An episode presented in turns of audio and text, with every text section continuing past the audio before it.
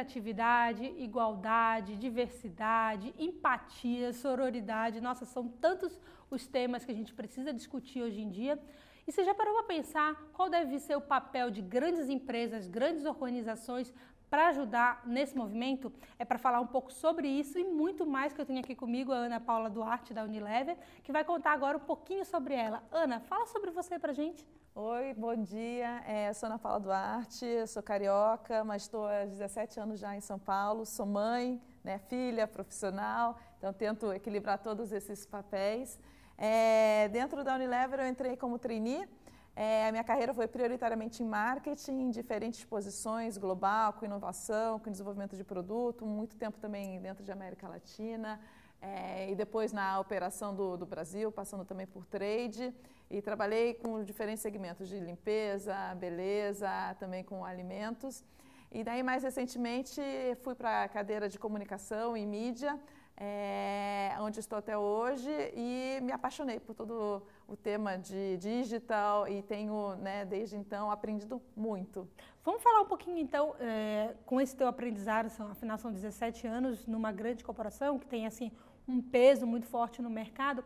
Como é que você enxerga o papel que a Unilever tem no sentido de ajudar no desenvolvimento, ajudar na transformação, tanto dos seus profissionais, né, que a gente vai para o lado da transformação humana, quanto a transformação da sociedade? Na verdade, acho que além da Unilever, acho que todas as empresas têm uma grande responsabilidade né, na sociedade. Acho que quando você fala de empresas grandes que atingem milhares de lares, né, essa responsabilidade se torna ainda maior.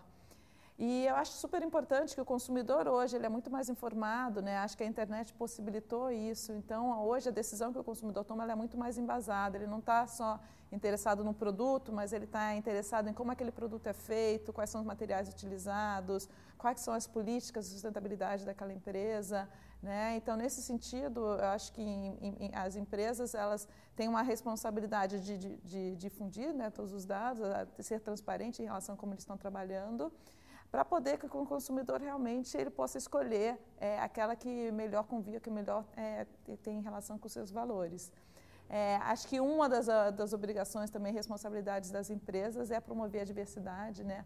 Eu acho que é a diversidade não só dentro da empresa, mas também na sua comunicação, né? E como ela reflete a, a sua publicidade. É, a gente fala, vê muitos profissionais falando assim, como eles têm vontade, como eles têm iniciativa, mas não encontram um ambiente favorável nas empresas para desenvolver isso.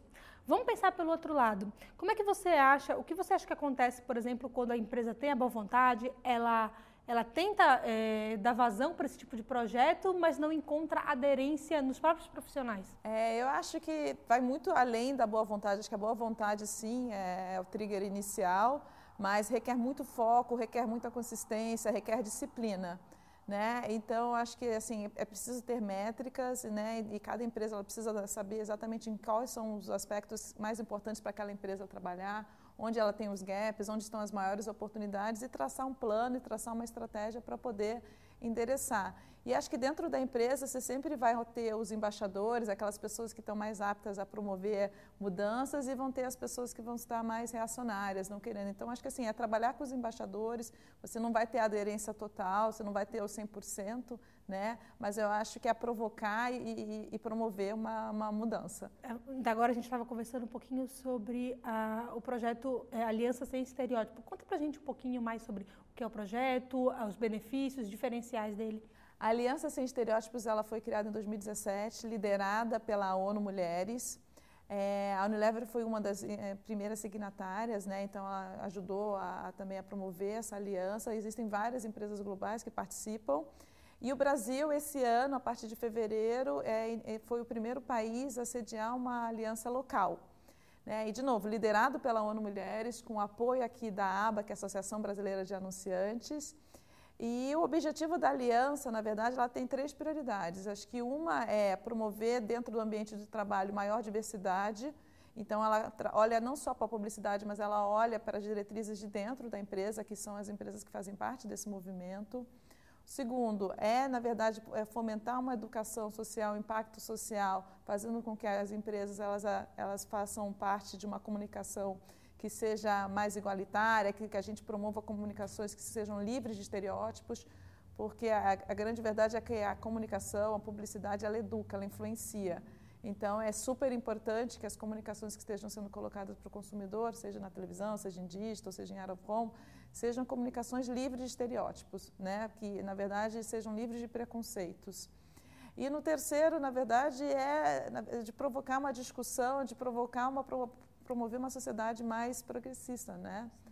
E é, é, é super é, importante ver que no Brasil teve uma aderência, uma receptividade do mercado super forte. Hoje a aliança no Brasil já conta com 12 membros e dentro desses membros a gente tem é, é, líderes da indústria, tem agências, tem bancos, tem varejistas. É, e, na verdade, acho que o grande impacto da aliança é o que, que a gente pode fazer junto. Né? Porque eu sempre falo que a gente pode fazer junto é muito maior do que a gente pode fazer isoladamente. Então, é um movimento pró-indústria, né? A gente está super aberto para outras empresas que queiram fazer parte da aliança. A gente aprende muito um, com os exemplos dos outros, traz ideias do que pode ser feito. Então, na verdade, é uma jornada, né? Então, só para citar alguns dos membros da, da, da aliança no Brasil, a gente tem a Unilever, tem Mastercard, tem Boticário, tem os grupos de agências WPP, a IPG, a gente tem o Bradesco, a Magazine Luiza, recentemente também entrou a Natura, a Johnson Johnson, a agência Reds, o BuzzFeed. É, então, a gente, assim, grupo Pão de Açúcar. É, então, a gente tem um grupo que realmente está interessado em fazer um Brasil melhor, em promover uma, uma, comunicação que seja mais igualitária e realmente promover a diversidade. E assim, é, a gente sabe que uma das principais barreiras para ter diversidade igualdade de gênero perpassa por mindset e cultura. O que, que vocês já identificaram? Quais são as outras barreiras, outros desafios que a gente precisa é, superar para conseguir ter de fato uma sociedade progressista, como você disse? É, eu acho que existem várias barreiras, né? E dentro dessas barreiras, de novo, eu acho que o foco, consistência, persistência, resiliência são super importantes para endereçar. É, eu acho que tem uma questão de igualdade de pagamento que já foi bastante discutida, né?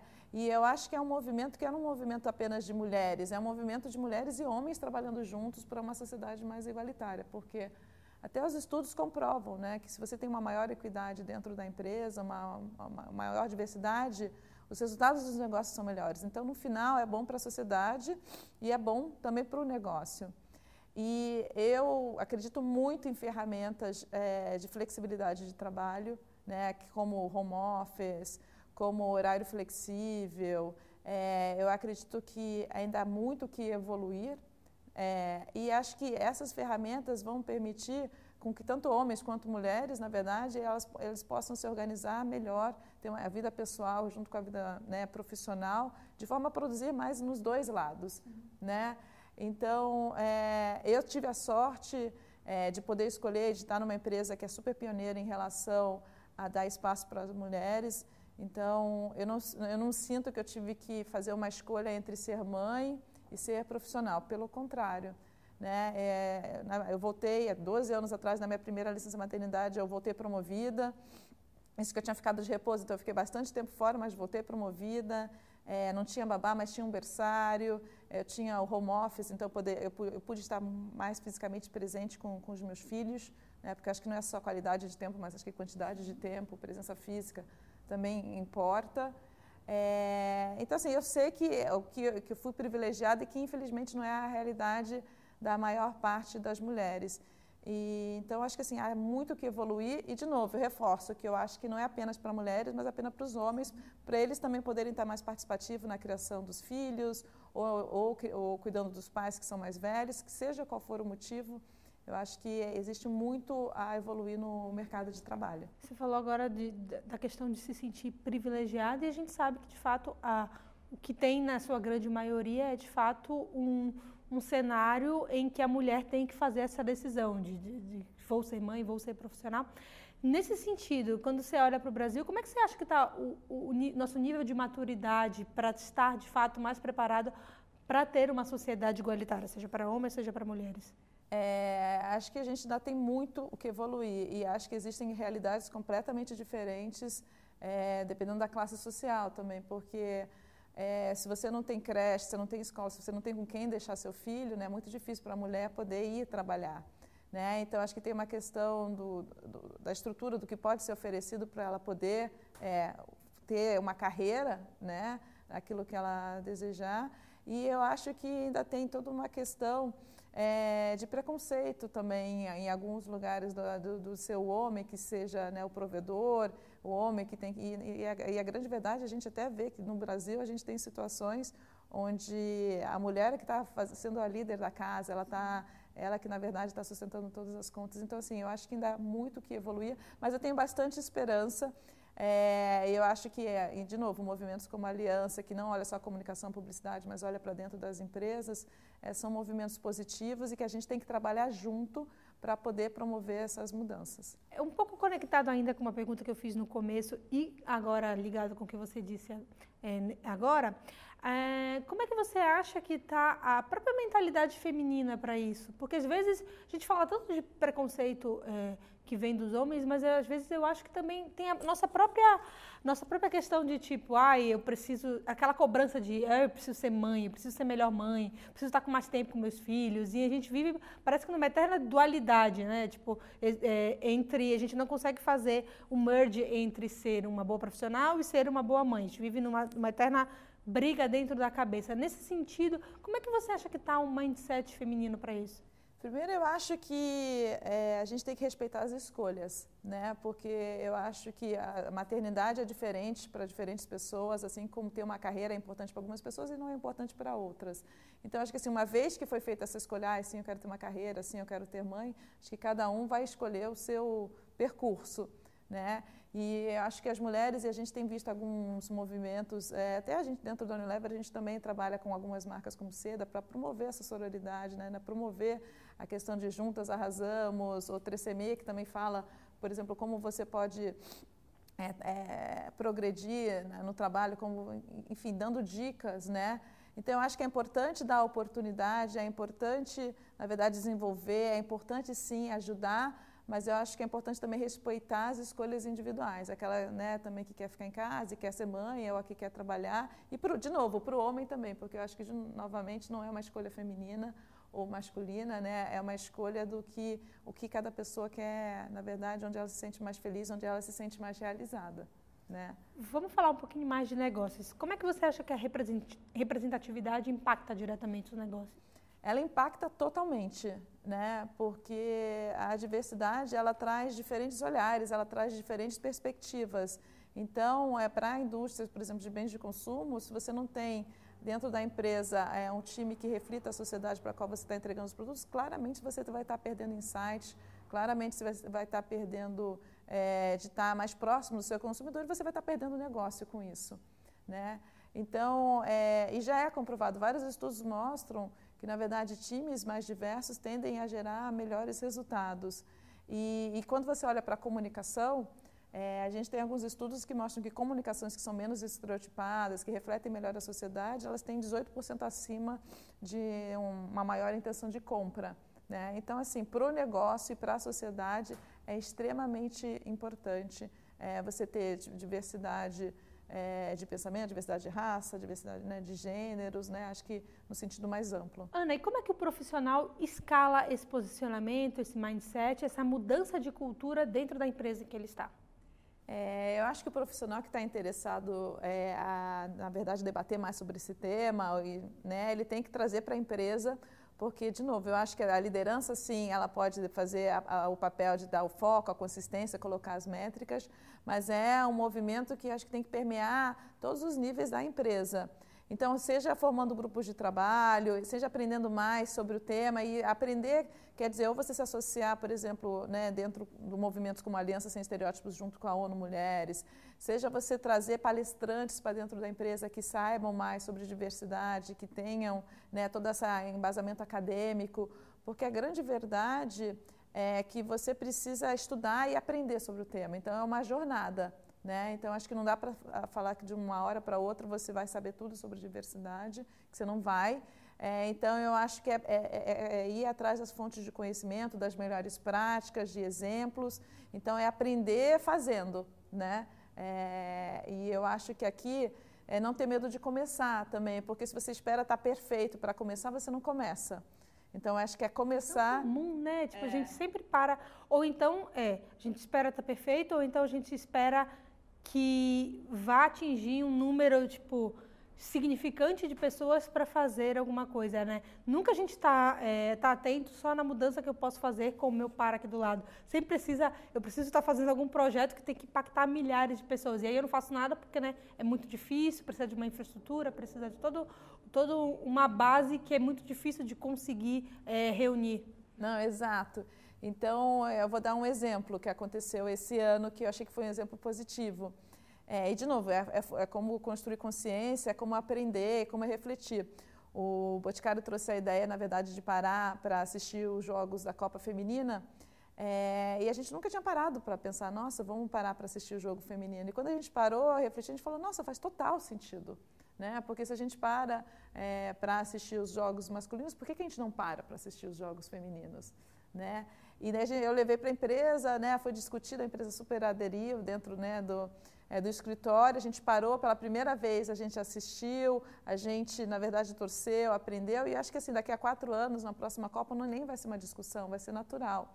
E várias outras empresas é, aderiram também. Então, de novo, alguém traz uma ideia, às vezes não só dentro da empresa, mas fora da empresa, né? E, e, e por isso que é um, eu falo que é uma jornada de aprendizado, onde você aprende com as melhores práticas dentro, fora, e, e vai semeando é, novas ideias. Né? E você sempre vão ter, vai ter pessoas que vão ser embaixadores daquilo que você acredita, né? Então você tem que reconhecer e ver quem são as pessoas que estão realmente interessadas a trabalhar naquilo. E você vai ter, sim, claro, um grupo que vai ser mais reacionário, mas eu, a dica que eu diria é focar naquelas pessoas que querem promover a mudança. É, eu acho que tudo bem não saber, né? Tudo bem estar tá perdido, tudo bem ter, ter dúvidas sobre o caminho, mas eu acho que se manter em movimento, se manter em marcha e começar pequeno é uma forma da gente conseguir escala. E você falou assim sobre o que você espera para daqui a quatro anos, por exemplo, dando o exemplo do, do, do campeonato feminino. O que, que você acredita que vai acontecer nos próximos cinco anos em relação à igualdade, representatividade e sororidade, todos esses assuntos que pode parecer que está em moda, mas não está em moda. É porque a gente tem uma necessidade latente de discutir e resolver assuntos de, de, desse, desse gênero. O que, que você imagina que vai acontecer nos próximos cinco anos? Eu acho que ainda tem muito trabalho e muitos desafios. Então, eu acho que ele vai ser cada vez mais discutido. É importante que seja falado, de novo, porque é importante que você para, reflita, crie consciência e você aprenda, né? É, então, eu acho que assim, os modelos de trabalho ainda tem muito que evoluir. Né? Acho que você tem empresas que têm, sim, ferramentas e políticas que são mais pioneiras, é, mas tem muitas empresas que ainda não estão é, fornecendo essas ferramentas. Então, eu acho que assim, não só a questão da igualdade de salário, mas a, a questão de você poder é, ter uma licença paternidade que deixe é, os pais também estarem mais tempo dentro de casa para ajudar é, não só a mulher, mas eles também criarem uma relação com os filhos que é super importante para eles. Eu acho como uma questão. Né? E é a base, exatamente. Porque, na verdade, eu acho que a gente está dando os exemplos para as próximas gerações e elas estão olhando para a gente e vendo, formando as perspectivas, formando, na verdade, quais são as referências. Né? Então, assim, a nossa responsabilidade não é somente com a nossa geração, mas muito mais com a geração que está tá vindo e está nos olhando como exemplo. Então, eu acho que nos próximos cinco anos, acho que ainda vai ter muita discussão é, espero que tenha muita quebra de preconceitos, muita quebra de estereótipos. Eu espero que esses movimentos como Alianças Sem Estereótipos, eles fiquem cada vez mais fortes, com maior aderência é, dentro do mercado e que o Brasil, é, na verdade, é, evolua né, é, em todos os sentidos. Então, eu tenho esperança é, e eu quero fazer parte desse movimento. Né? Ana, nesse sentido, o que é essencial para você? No caso, eu, Ana Paula, como pessoa, é, o que sempre foi essencial para mim é eu manter a minha autenticidade, manter os meus valores, né?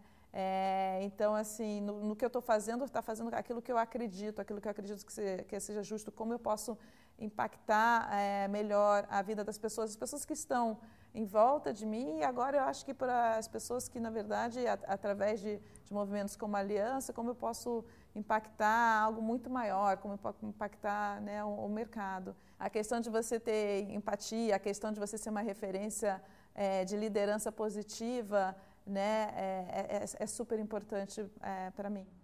Sim, a gente ainda é tão, tão carente né, de, de perfis e líderes nesse sentido. Ana, foi um prazer ter você aqui com a gente hoje. Acho que foi esse é um papo que é essencial para mim e que eu acho que é essencial para o desenvolvimento, para a perenidade da sociedade. Eu não acredito que a gente vai conseguir ir para lugar nenhum se a gente de fato não tiver solidariedade, empatia, é, preocupação com o próximo. E o próximo às vezes fica um pouco distante, o próximo parece não estar tá tão próximo, mas o próximo é de fato o meu filho que eu vou educar para fazer mais, a minha filha que eu vou educar para não se sentir tão culpada é, e aí a gente vai é, compartilhando conhecimento, experiências e aí nesses nessas construções de formiguinha que a gente vai de fato conseguindo mudar a, a nossa realidade. Prazer, muito, muito obrigada pela sua presença aqui hoje, viu? Não, obrigada a vocês, foi um prazer estar aqui. E eu deixo o convite aberto para aqueles que quiserem participar da Aliança Sem Estereótipos junto com a ONU, a ABA, estamos de braços abertos para aqueles que quiserem fazer parte do movimento. Excelente, então aproveitem essa oportunidade porque a gente precisa. É isso, gente. Muito obrigada, até a próxima.